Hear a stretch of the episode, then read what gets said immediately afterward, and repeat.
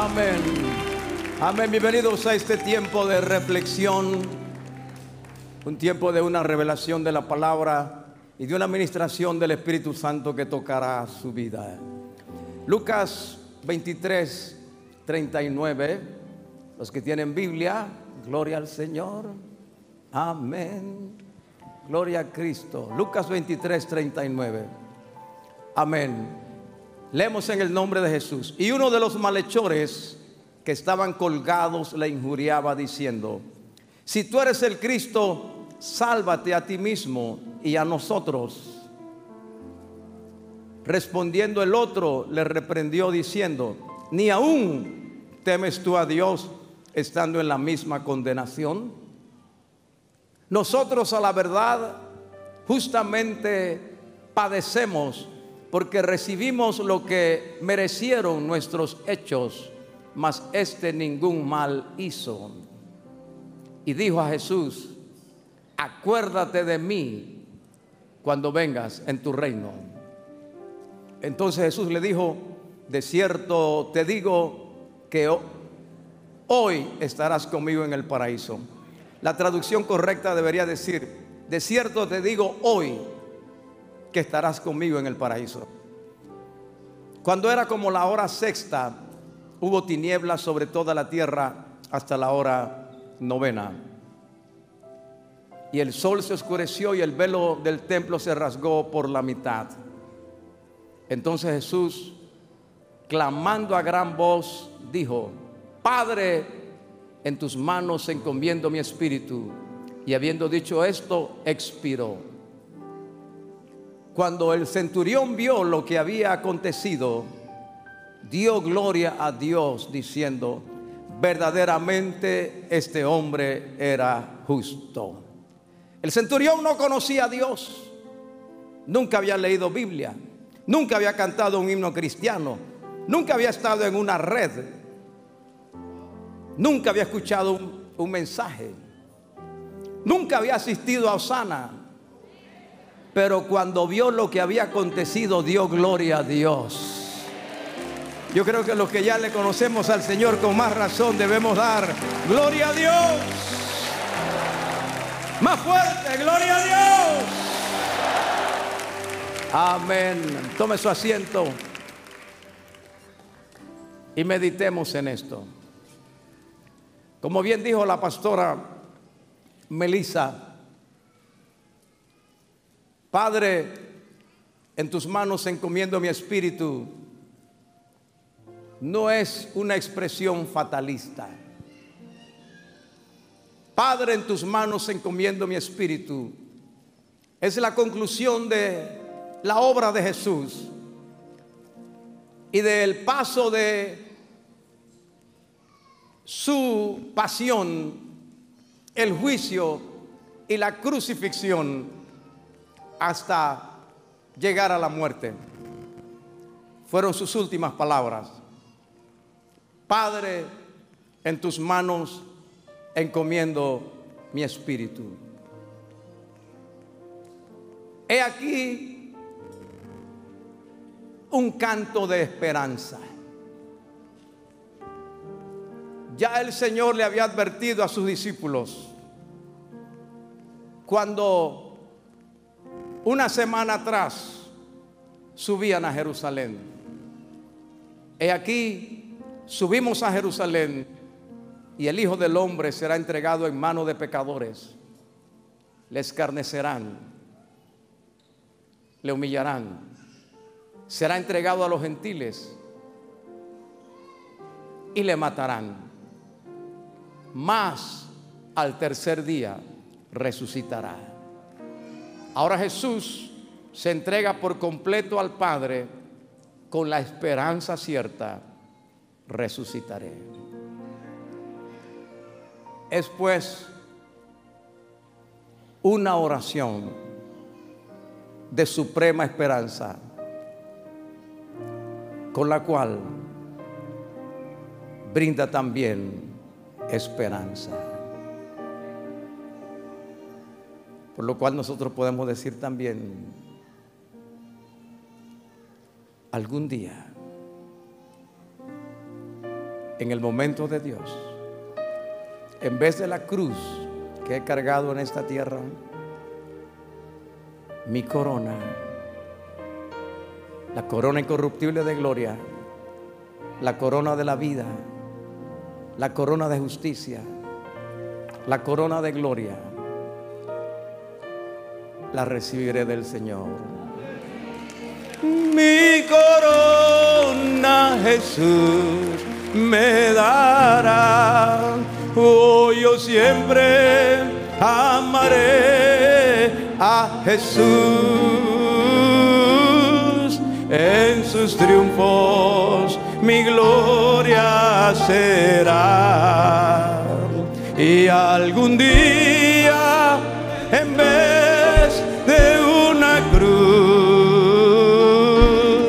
mi corona Jesús me dará. Yo seré siempre fiel a la cruz de Jesús, sus desprecios con él llevaré y algún día feliz con los santos en luz para siempre su gloria veré. Hoy yo siempre Si no está súper cansado, si no está tan agotado, levante sus manos al cielo. Su gloria.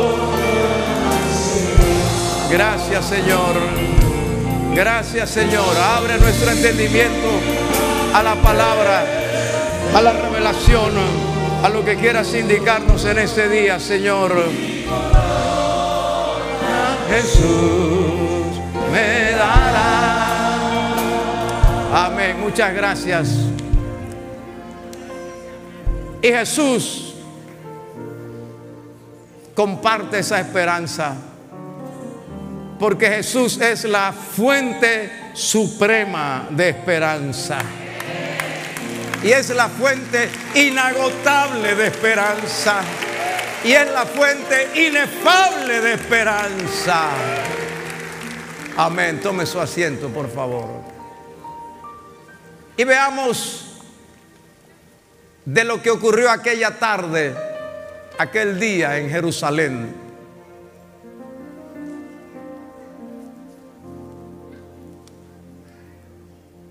En el monte de la calavera, Jesús da esperanza al que no tiene esperanza. Amén. Jesús le da esperanza al que no tiene esperanza.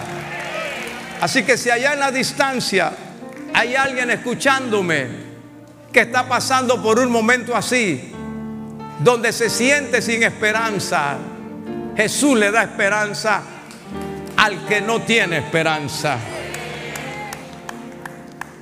Porque Jesús es la fuente de una esperanza segura y cierta. Miremos a este hombre. Es un malhechor. La Biblia lo presenta, los evangelios lo presentan como un bandido. Lucas dice que es un malhechor. Hay dos, uno a la derecha y uno a la izquierda del Señor. La tradición le ha dado un nombre a este hombre que la Biblia no le da. Y si la Biblia no le da es porque no conocemos su nombre. Alguien inventó un nombre de que Dimas.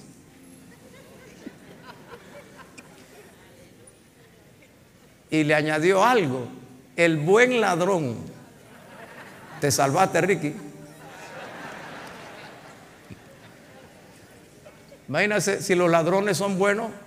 O sea, los políticos dicen, ahí se metieron un montón de ellos.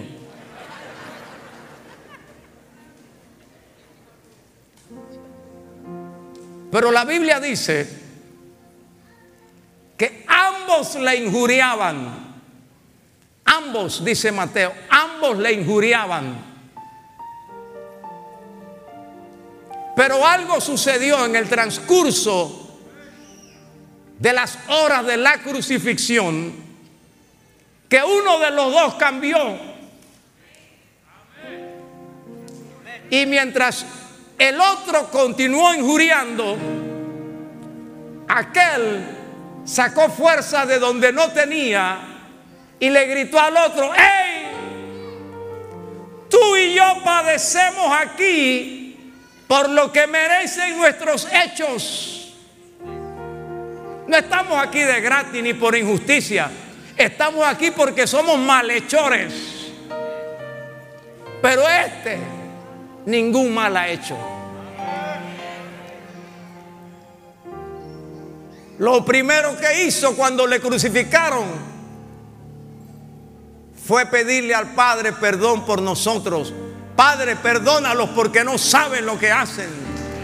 Y a pesar de eso, le seguimos injuriando. Y ves cómo le maldicen. Y él no contesta las maldiciones. Y sé que por envidia le han entregado. No porque haya hecho nada incorrecto. Tres veces Pilato quiso librarlo porque Pilato sabía que era inocente. Pero al final se lavó las manos y lo entregó para complacer a los líderes religiosos y al pueblo. Él no es como tú y yo, malhechor. Y dejó de predicarle al otro y le dijo ahora al Señor, Señor, acuérdate de mí cuando vengas en tu reino. Pregunto yo, mi amado hermano, amigo, ¿Qué esperanza tenía ese malhechor? ¿Qué le esperaba? La agonía por horas hasta morir. Esperaba hasta que llegara el soldado romano y le quebrara las piernas para que muriera asfixiado. Esa era su esperanza. No tenía ninguna esperanza, ni amor de familia, ni amor de hijos, ni respaldo de esposa, ni ayuda del gobierno, ni ayuda de los propios judíos. No tenía esperanza. Pero Jesús desde la cruz nos muestra que Él le da esperanza a los que no tienen esperanza. Así que si para ti no hay esperanza, ni en la política, ni en el gobierno, ni en la medicina, ni en el dinero, ni en la ayuda humana, hay alguien que tiene para ti una fuente inagotable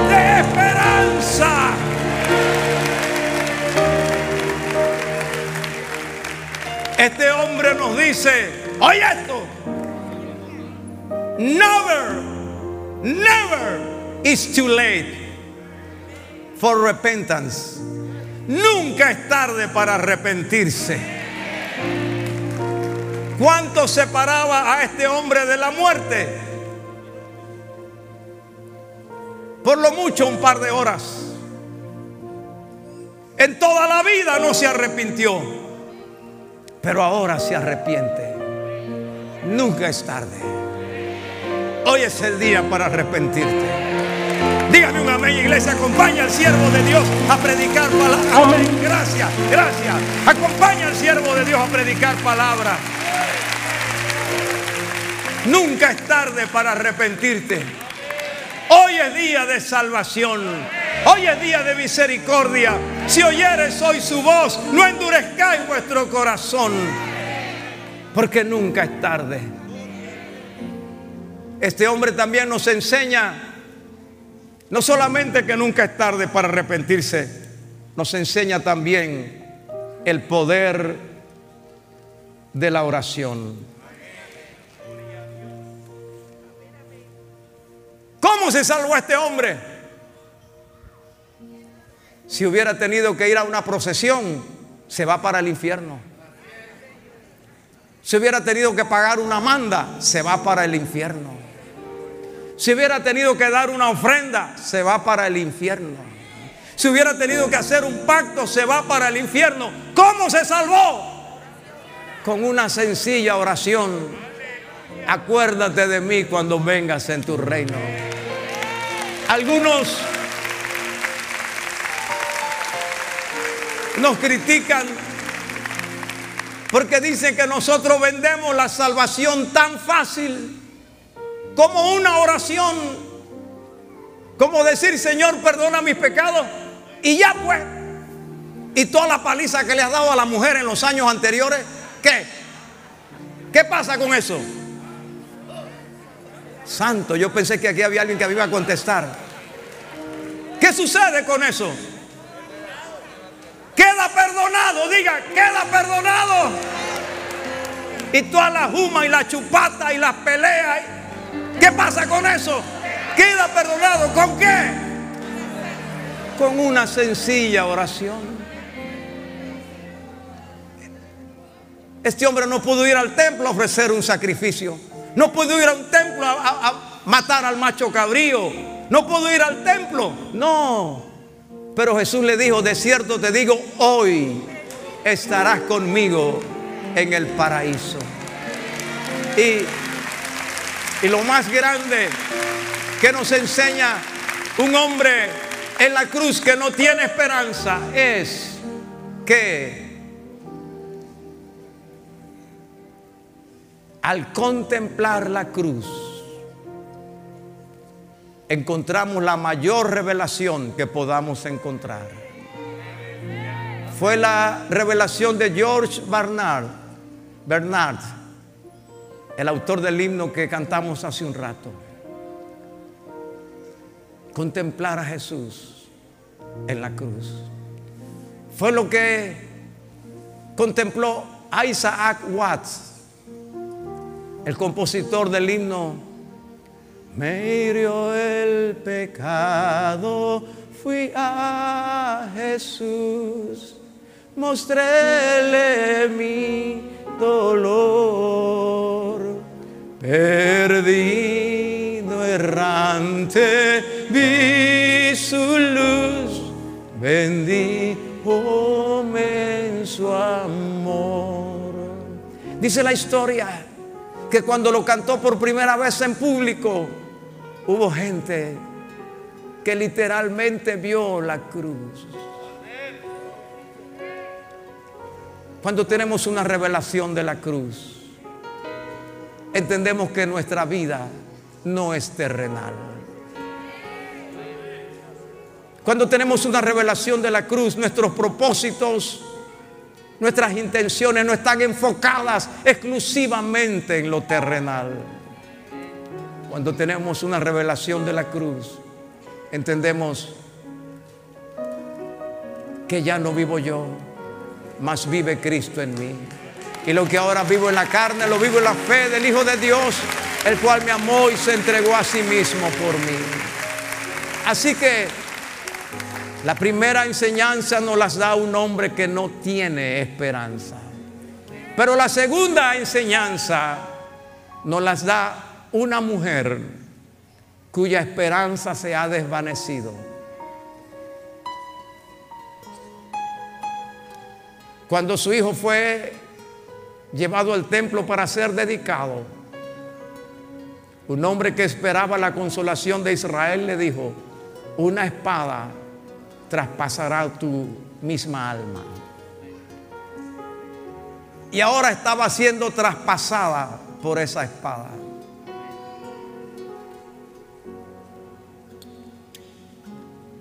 Y ella estaba dentro de los que no comprendían el destino. La Biblia dice que los apóstoles no entendieron la muerte del Señor. E incluso no entendieron su resurrección. Así que a esta mujer la esperanza se le había desvanecido. Provocó su primer milagro público en las bodas de Caná de Galilea. Presenció milagros tan poderosos como la alimentación de los cinco mil hombres sin contar las mujeres y los niños. Supo que Él caminó sobre las aguas. Recientemente había escuchado cómo levantó a Lázaro de los muertos, pero ahora está allí en la cruz. Y mientras los discípulos han huido, ella con su sobrino Juan se acercan a la tumba. La esperanza desvanecida. Mujer, he ahí tu hijo. Y mirando a Juan le dice, he ahí tu madre. Desde entonces, aquel discípulo la recibió en su casa. Juan 19, 26 y 27. Mis amados, la mayoría de nosotros alguna vez en la vida hemos abrigado una esperanza.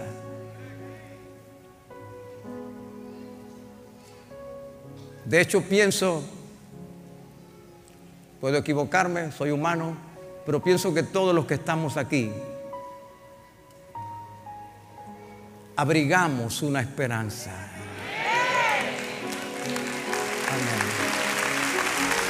Pero también sé que muchos, muchos hemos visto a través del tiempo cómo algunas de nuestras esperanzas se desvanecen. No puedo imaginar el corazón de una muchacha que se casa ilusionada con tener hijos. Pero por alguna circunstancia, por un divorcio temprano, por una enfermedad, por un accidente, por una condición congénita o por la razón que sea, pasan cinco años y no llega el hijo, diez años, quince años. Hasta que el paso del tiempo le dice, nunca serás madre. Y se desvanece esa esperanza. como cuando tenemos un familiar enfermo o incluso nosotros estamos enfermos. Y abrigamos la esperanza de que la ciencia médica encuentre la solución o de que salgamos de la situación, pero cada vez es peor hasta llegar a la gravedad. Como cuando estamos alguien en la condición de perder su vivienda, su casa, por crisis, por situaciones económicas y abriga la esperanza de que el banco negociará, cederá, de que hará un negocio, de que encontrará una salida, de que el diputado le ayudará, de, que el pastor Héctor hará una oración de milagro. Pero lo que recibe es la carta de los abogados del banco diciéndole, ha perdido su casa y la esperanza se desvanece. Y se ha desvanecido la esperanza como la alegría y el gozo de esta casa en este momento.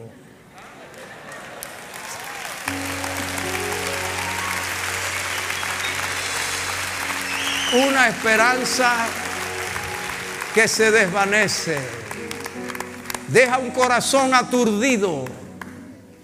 Lo deja sin reacción lo deja sin respuesta, lo deja sin capacidad de ver el futuro, lo lleva a consumirse en lágrimas, lo coloca en una condición de tristeza y depresión.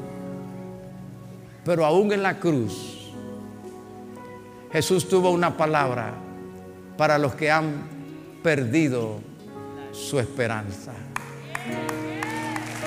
María piensa que ha perdido un hijo, pero Jesús le dice, mujer, he ahí tu hijo. Su relación cambiaría para siempre, porque aunque resucitaría, no estaría más en la tierra. Pero María tendría un hijo. a todo aquel que ha visto desvanecerse su esperanza. Quiero decirte, en la cruz de Jesús se resucita la esperanza. Alguien que lo crea con el predicador en esta hora. En la cruz de Jesús se recupera la esperanza. En la cruz de Jesús la esperanza desvanecida vuelve a hacerse realidad.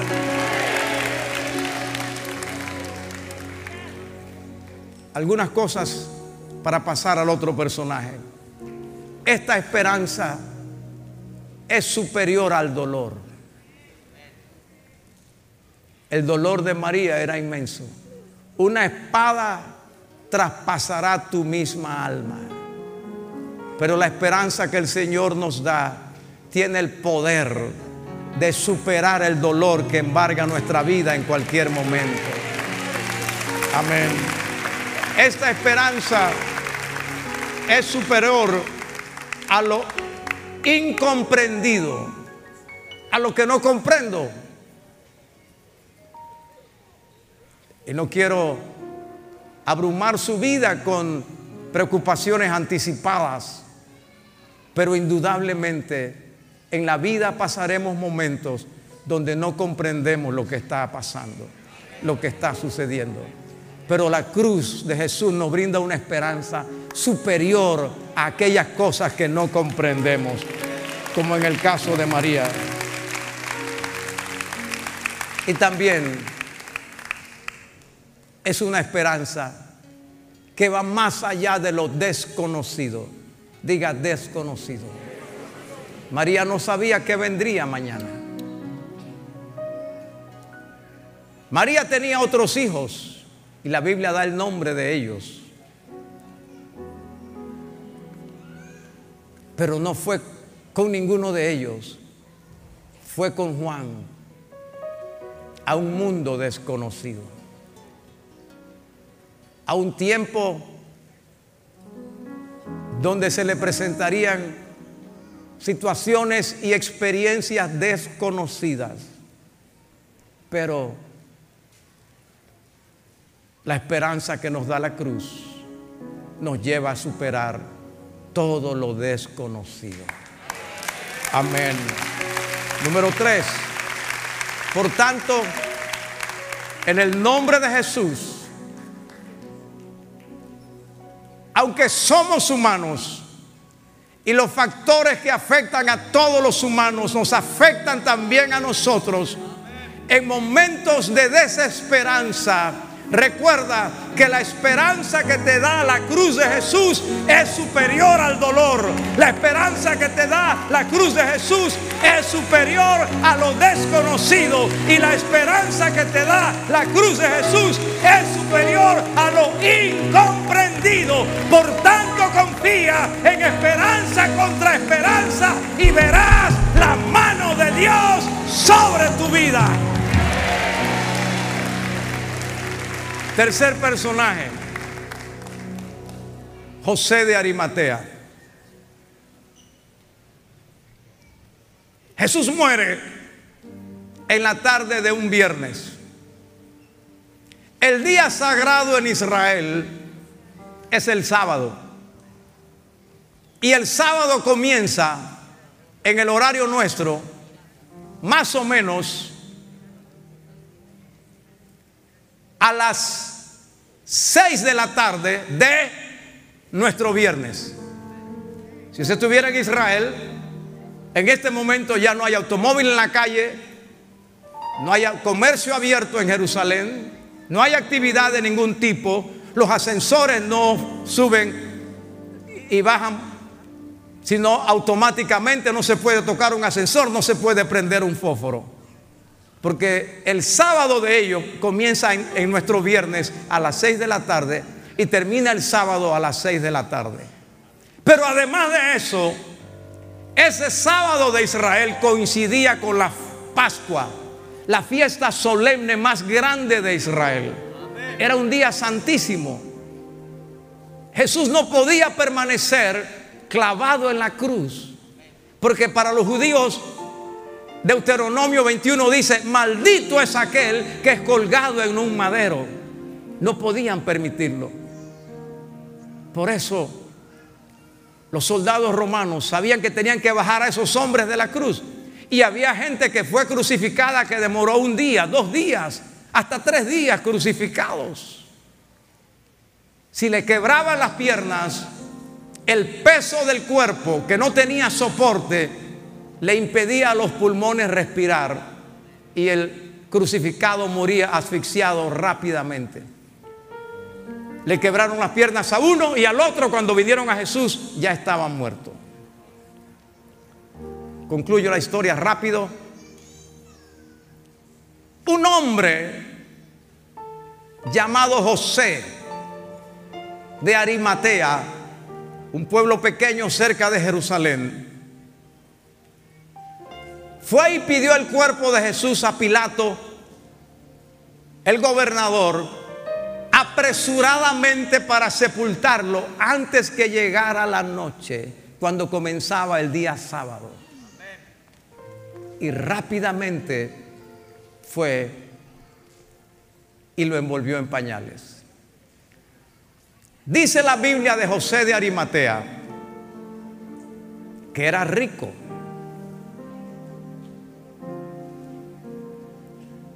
Que era noble, dice Marcos.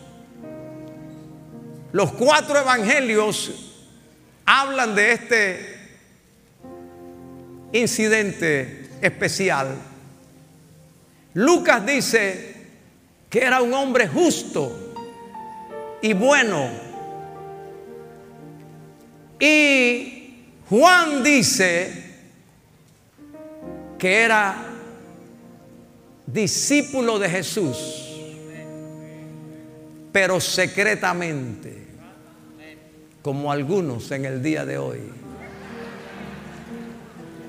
¿Y por qué era discípulo secreto? Porque era miembro del Sanedrín. El mismo tribunal que condenó a Jesús. Y por miedo de ellos no declaraba su fidelidad al maestro. Pero cuando Jesús muere, este hombre rompe con su miedo. Amén. Y él dice, ahora que suceda lo que suceda, en el peor momento, cuando Pedro se había ido huyendo y le había negado tres veces. Cuando Judas se había ido con las monedas y compró un campo donde luego se ahorcó. Cuando Marcos huyó y le quitaron la sábana y huyó desnudo. Esto es para los que leen Biblia. Y cuando los demás discípulos del Señor se habían escondido en el aposento alto con las puertas cerradas. Aparece este hombre que antes había tenido miedo, pero ahora al ver a Jesús morir en la cruz dice, qué miedo ni qué miedo. Y Marcos dice que entró osadamente, o sea, atrevidamente, con denuedo, con valor, a la presencia de Pilato y le dijo, entrégame el cuerpo de Jesús para darle sepultura. Entonces Pilato dice que se asombró de que hubiera muerto tan rápido, murió tan rápido. Y le pide informe al centurión. Hey, jaque mate rey dos. Aquí Torre Blanca. Delta, Sensei, aquí. Y le dijeron, murió. Entonces Pilato le entrega el cuerpo a José. Y José, que tiene un amigo llamado Nicodemo, que también era así secreto. Así me dijo un hermano. Me lo encontré por allá, por Coronado, por allá. Varón, yo no te veo por la iglesia. Pastor, es que ahora soy discípulo secreto.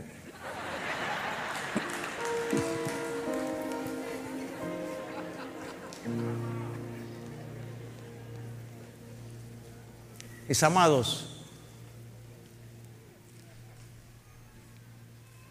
esta era una esperanza perdida.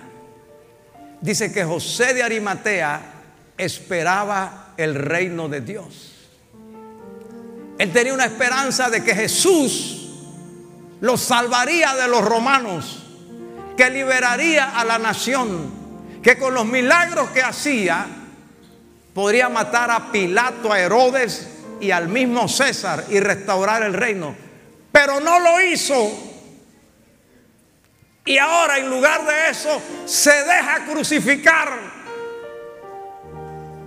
Y está mirando de lejos para ver si baja de la cruz. Yo sé que Él va a bajar de la cruz. Y le va a enseñar a todos estos maleantes quién es rey. Pero no sucedió.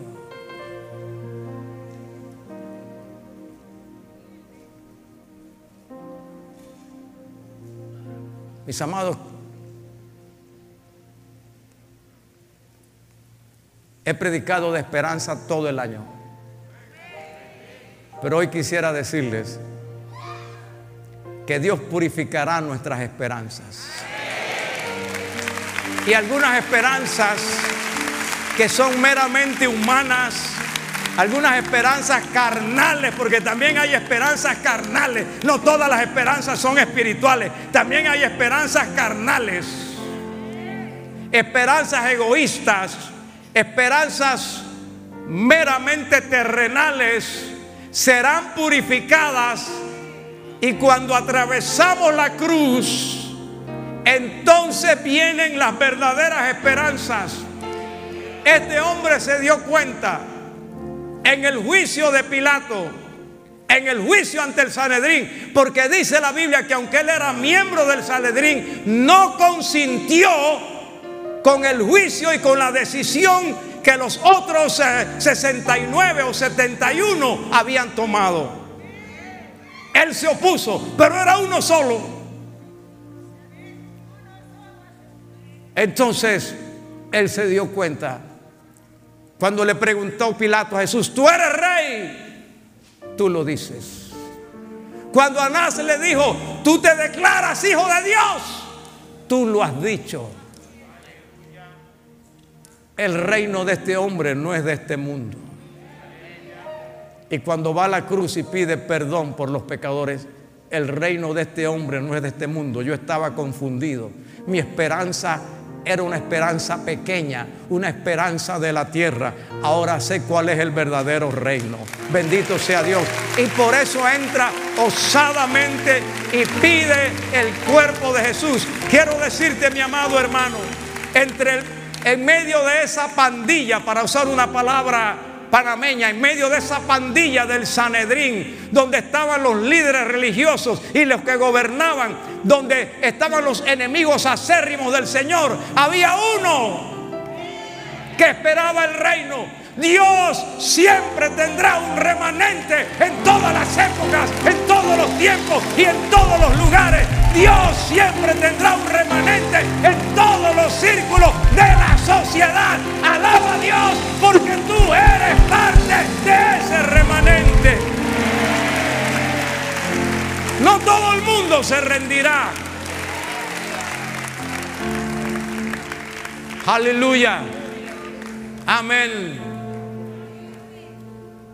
Otra lección que me da este hombre. La cruz de Jesús nos da el valor para enfrentar lo que antes nos daba miedo. Voy a decir eso para ver si alguien se despierta en esta casa. Yo sé que hay cosas que a todos, todos somos humanos.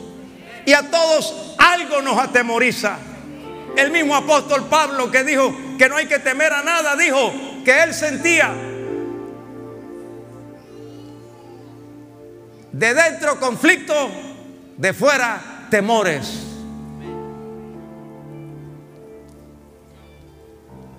Pero cuando atravesamos la cruz, Lo que antes era para nosotros causa de temor.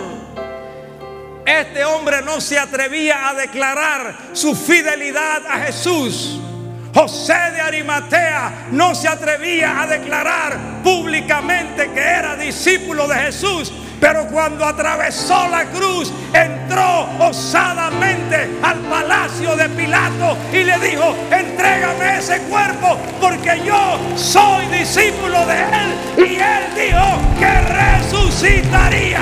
Cuando atraviesa la cruz, la cruz te da el poder para enfrentarte en victoria a lo que antes te producía temor y angustia.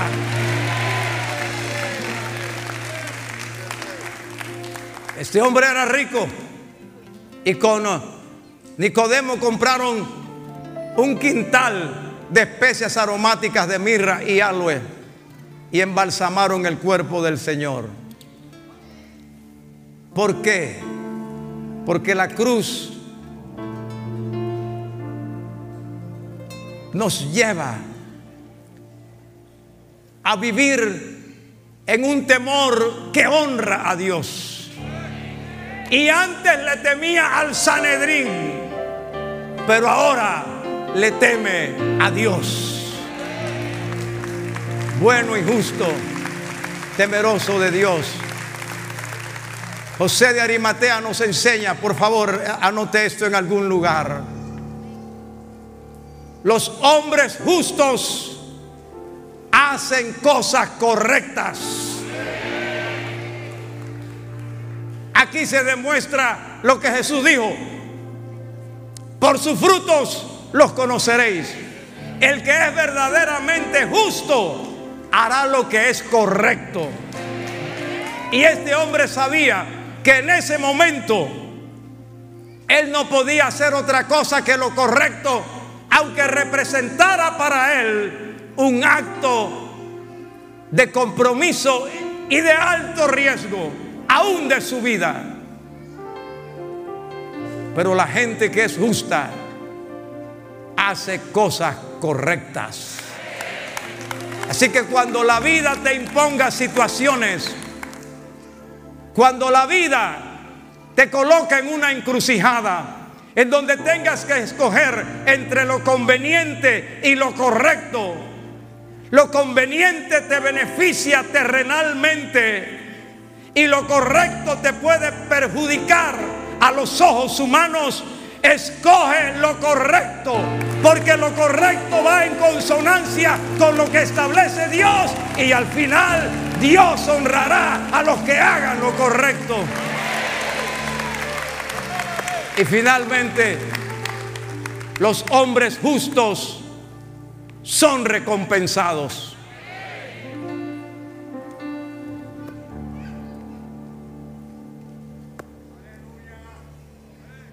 ¿A cuántos sanó el Señor? ¿A cuántos le devolvió la vista? ¿A cuántos alimentó milagrosamente?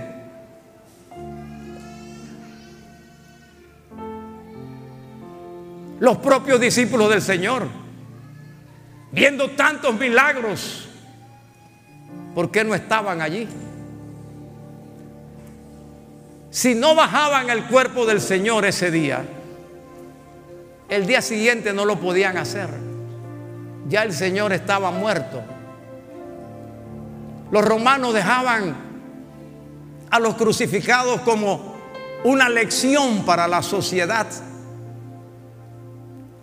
como un elemento de disuasión. Y cuando se estaban muertos, las aves de rapiña venían sacaban los ojos, picaban el cuerpo, luego venían a las entrañas, era un espectáculo horripilante.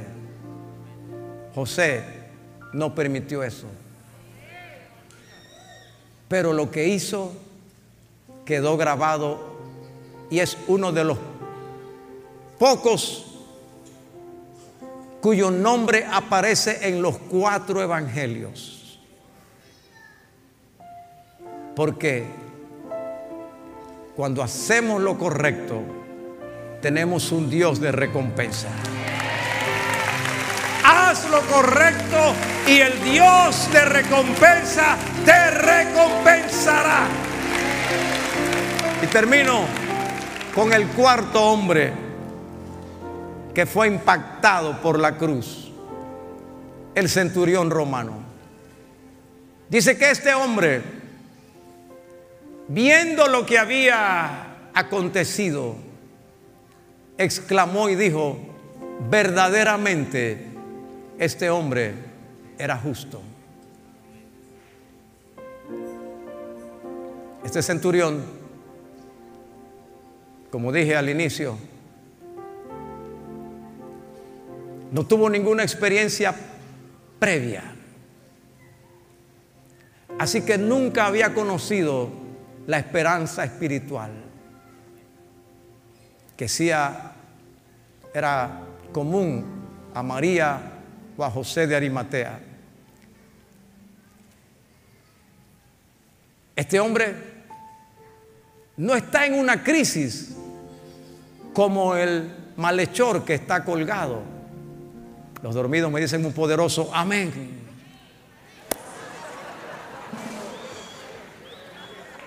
Él no está en una necesidad.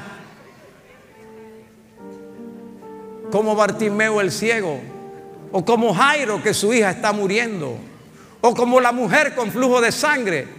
Él está cumpliendo una orden, porque todos los crucificados tenían que hacerlo bajo la orden de un centurión romano.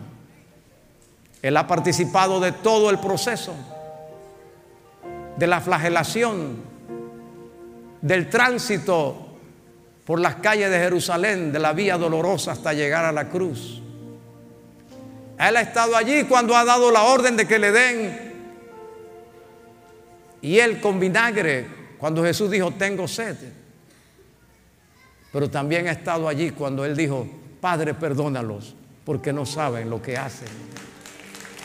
También él ha estado allí cuando Jesús le dice al, al malhechor de al lado, de cierto te digo hoy que estarás conmigo en el paraíso. Él ha estado allí y ha visto el amor de Jesús hacia María. Mujer, he ahí tu hijo, he ahí tu madre. Él ha estado allí y vio cuando Jesús exclamó, tetelestai. Vio cuando Jesús dijo, Elí, Elí, lama sabactani. Él estuvo allí cuando vino tinieblas sobre la faz de la tierra. Él estaba allí viendo las tinieblas. Y él estaba allí cuando Jesús dijo, en tus manos encomiendo mi espíritu. Y vio cómo algunas piedras temblaban. Mientras que en Jerusalén el muro del... lo que dividía el lugar santo del lugar santísimo, el velo del templo se rasgó en dos de arriba abajo. Cuando él presencia esto y ve que este hombre muere, dice, verdaderamente este hombre era justo. Y dio gloria a Dios a un Dios que no conocía, a un Dios a quien no había rendido su corazón, a un Dios a quien nunca había cantado y de quien nunca había leído. Este hombre no conocía la esperanza, pero ese día la cruz le reveló la esperanza. No sabemos qué sucedió con este centurión posteriormente, pero es un testimonio del poder de la cruz. Mis amados, quiero dejarles con esto.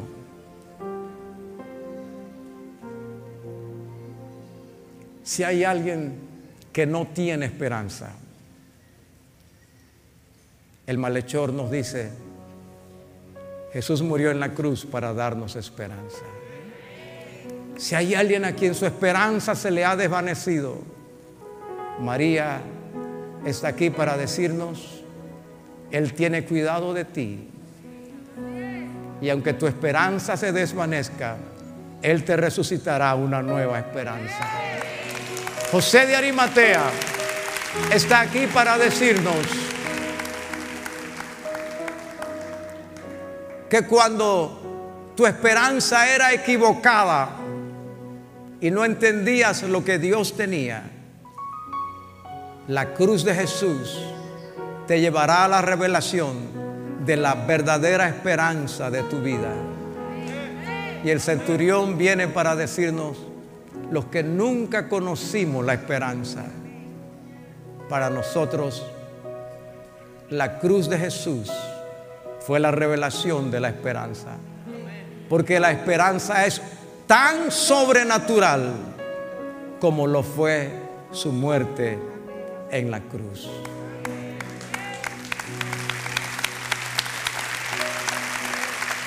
Me gusta leer de muchas cosas y me gusta investigar también sobre la obra misionera, sobre la vida de los grandes hombres de Dios y sobre los movimientos que Dios ha levantado a través de la historia en muchos lugares.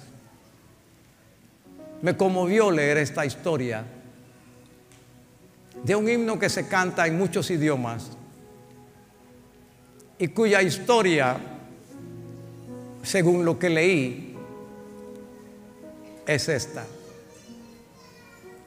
Un misionero occidental llegó a la India hace más de un siglo, casi dos siglos.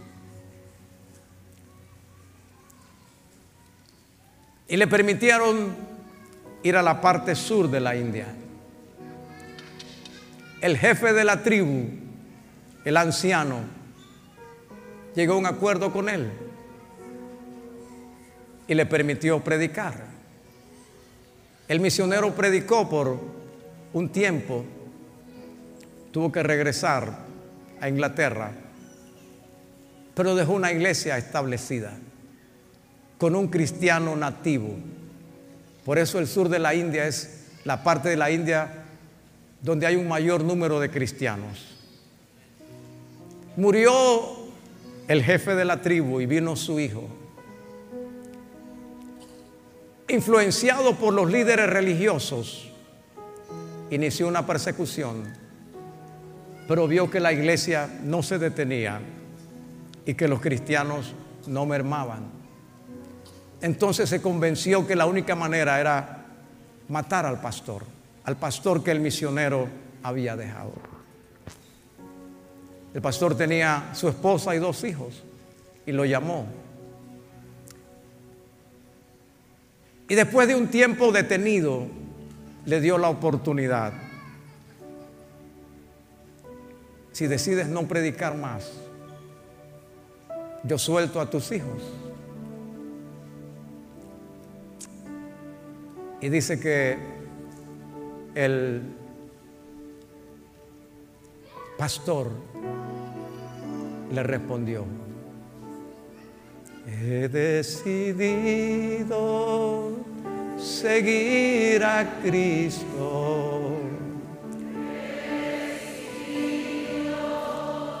Seguir a Cristo. He decidido. Entonces, el joven jefe de la aldea le dijo a los flecheros, el primero, qué agonía para ese pastor. El día siguiente mataron al segundo hijo. Después lo llamó y le dijo, te queda tu esposa. Y tal vez puedan tener otro hijo. Ella con lágrimas lo miró y le hizo una seña. Por mí no. Por mí no. Entonces él volvió a decir, he decidido seguir a Cristo. He decidido seguir a Cristo. Los flecheros una vez más tomaron las flechas y la esposa cayó. Y el jefe de la tribu enfurecido le dijo, entonces querías casarte de nuevo y comenzar otra vez, por eso permitiste la muerte. Tienes la última oportunidad. Y esta vez cambió la letra y dijo, la cruz está ante mí, el mundo quedó atrás. La cruz está ante mí, el mundo quedó atrás. La cruz está ante mí, el mundo quedó atrás. No vuelvo a... Los flecheros se alistaron una vez más, acabaron con la vida. El misionero en Inglaterra recibió la noticia, regresó a la India. La iglesia continuó y la historia dice que años más tarde el propio jefe de la tribu, de la aldea pues, viendo que no detenía la obra, él también se convirtió al Señor. La India tiene más de 300 millones de dioses. Los cristianos son perseguidos, pero la sangre derramada ha dado fruto. Hay en Chennai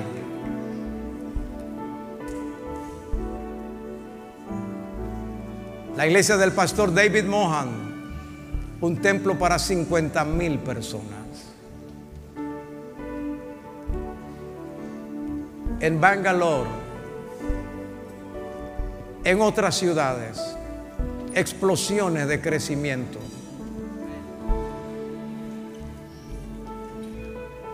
La cruz,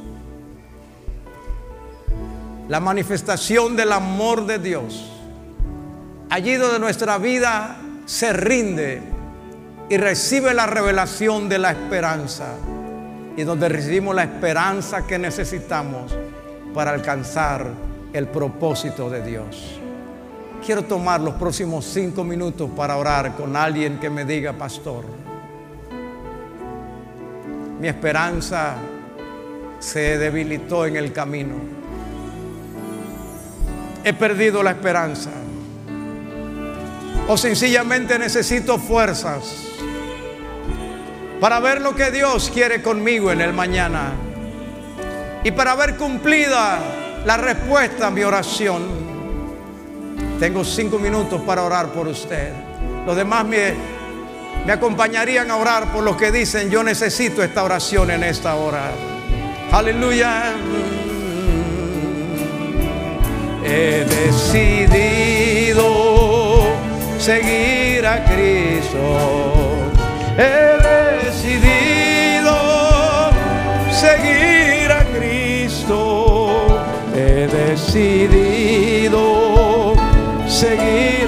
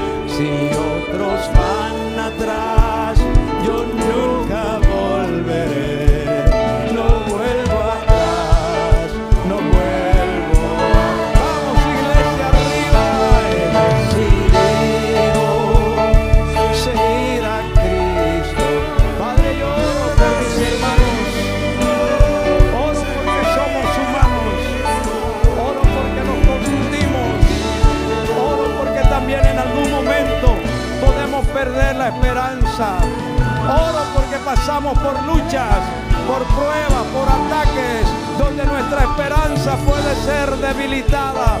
Oro porque necesito volver a mirar a la cruz. Necesito volver a mirar al que derramó su sangre.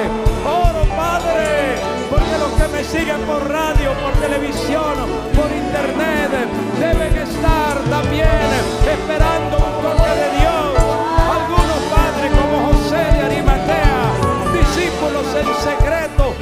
Dales una experiencia que los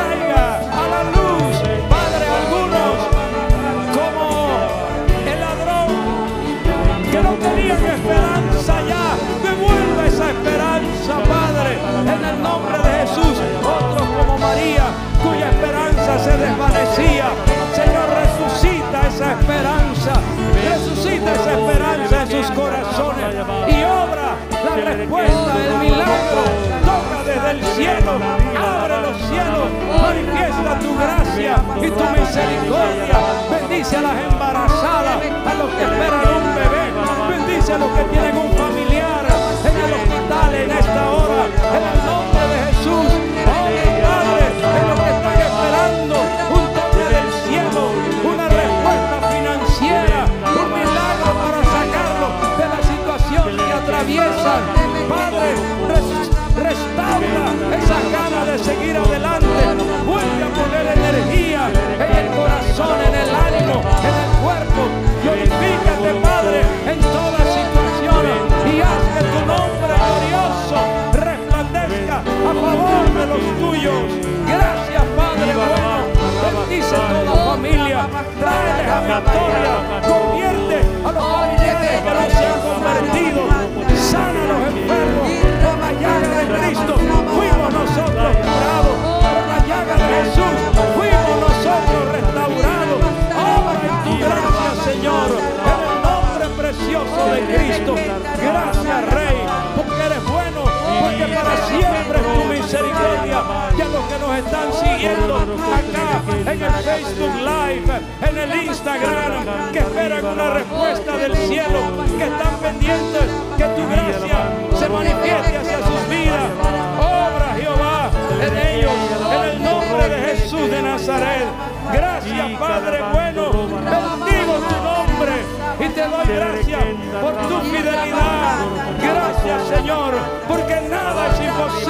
Para Dios. Gracias, Rey. Aleluya. Oh, Padre, tu mano, Padre, sobre Ofelina Hernández, sobre Linda Guanay, sobre Iván Pinzón, sobre Berta Ortega, sobre Alejandro Arrocha, sobre Marisela Llanedes, sobre Ilka, sobre Jason Arrocha, sobre Roxana Morán, sobre María Rejos, sobre yo, sobre Daisy, Señor, en el nombre de Jesús, sobre José Rogelio, sobre Liz Rivera, sobre Nani Hurtado, sobre Jenny Smith, sobre Yolani, sobre la familia Smith, sobre la familia Alfaro, sobre Mara Trejos, sobre Idania, sobre María González, Padre, en el nombre de Jesús, sobre la familia Ortiz, gracias Rey, sobre Aura Flor, Padre, obra en ellos, sobre Rodrigo Ortega, sobre Catherine Patel, esa familia, Padre, sobre Jacqueline Chávez, sobre Edith Maya, Padre, la esperanza no avergüenza, porque el amor de Dios en nuestros corazones y la esperanza no avergüenza. Gracias, Padre, por traer vida, entusiasmo, gracias del cielo. Padre, trae un avivamiento también. Bendice a Griselda, a Cristina, a Carmen María, a Jennifer Fernández, a Gladys López, a Karina Herrera, a Beatriz Brown. Pon tu mano, Padre, sobre Carmen Ramírez, en el nombre de Jesús. Gracias, Rey de los cielos. Obra el milagro. Con la llaga de Cristo fuimos nosotros curados. Gracias, Rey. Bendigo tu nombre, Dios.